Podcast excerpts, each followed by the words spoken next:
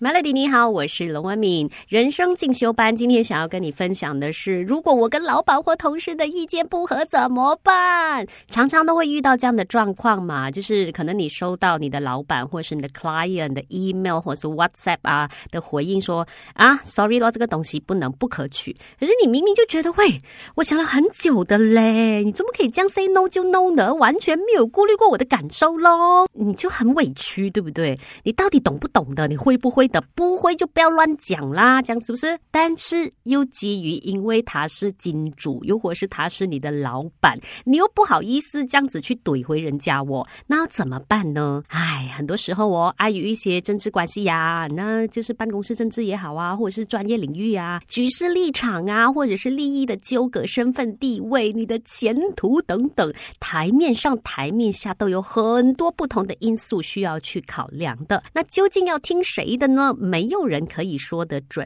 在这样的情况下，是不是真的只看谁的 power 更大，谁的钱更多？难道那些钱少 power 小的人就只能够忍气吞声吗？当然不是啦，有时候要坚持的东西还是得站稳的，要不然呢，你就是很勉强的去接受了，最后烂摊子还是你在收拾的呀。我们就要尽早的去学会洞察人性，然后精进自己的沟通表达技巧，还有一个很。重要的关键，稍回来跟你分享更多。和老板、同事，甚至是客户的意见不合怎么办？哈，有时候呢，甚至会吵得面红耳赤，情绪高涨，声量越来越大。怎么会这样呢？有人说这个叫做杏仁核劫持。这个概念呢，最早由心理学家 Daniel Goleman 在九五年提出。什么意思呢？那我们大脑里面有个东西叫做杏仁核，它像保镖这样二十四小时保护我们。一旦侦测到，哎，alert alert，有危险，它就会立刻启动运动中枢，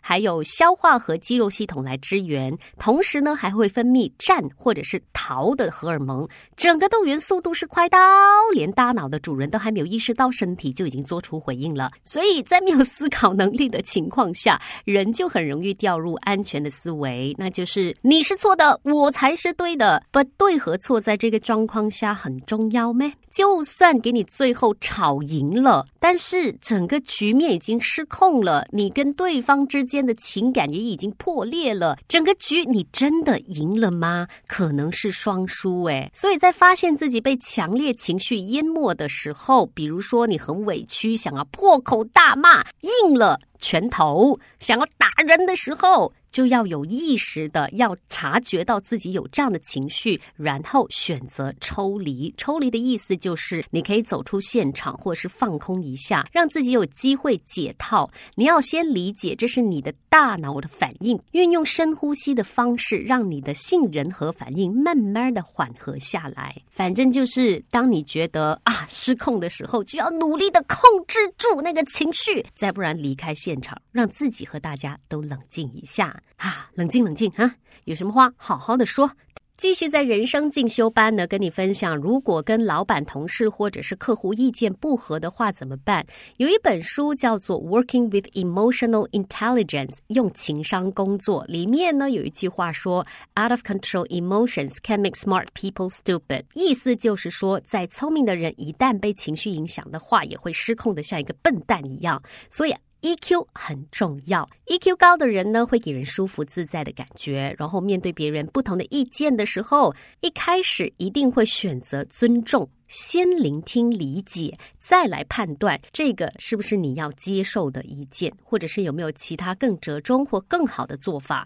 有这样的一些思维跟行动的人，几乎都会成为一个团体里面的主要角色。所以有人说啊，智商决定你的下限，但情商决定你的上限。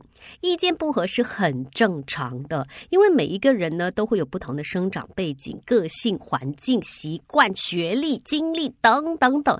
即便是在同一个家庭出生，都可以完全不一样，更何况是来自不同家庭和文化背景呢？当然，理智和文明的人。人在很多情况下呢，总是要委屈一点点的，就是你遇到那种非理性又没有什么文化的人，他们可能甚至是人身攻击的。难道你就是要把你自己 downgrade 去跟他一样的 level，跟他一样泼妇骂街，或者是破口大骂吗？在这个时候，其实我们更加需要冷静下来，就事论事，和平的商讨。至少哈，在所有人的面前呢，就会变得是那个嚣张、无理取闹的那一方。明眼人都会知道，哎呦，人家都跟你这么理性的啊，和平的谈，你还要在那发烂渣。表面上看起来你的声势比较弱，但实际上你已经掌握了整个大局了。今天就跟你分享到这里，进一段资讯，稍后回来呢，有排在第九百三十九的歌曲是 So Win Home 的歌，守住 Melody。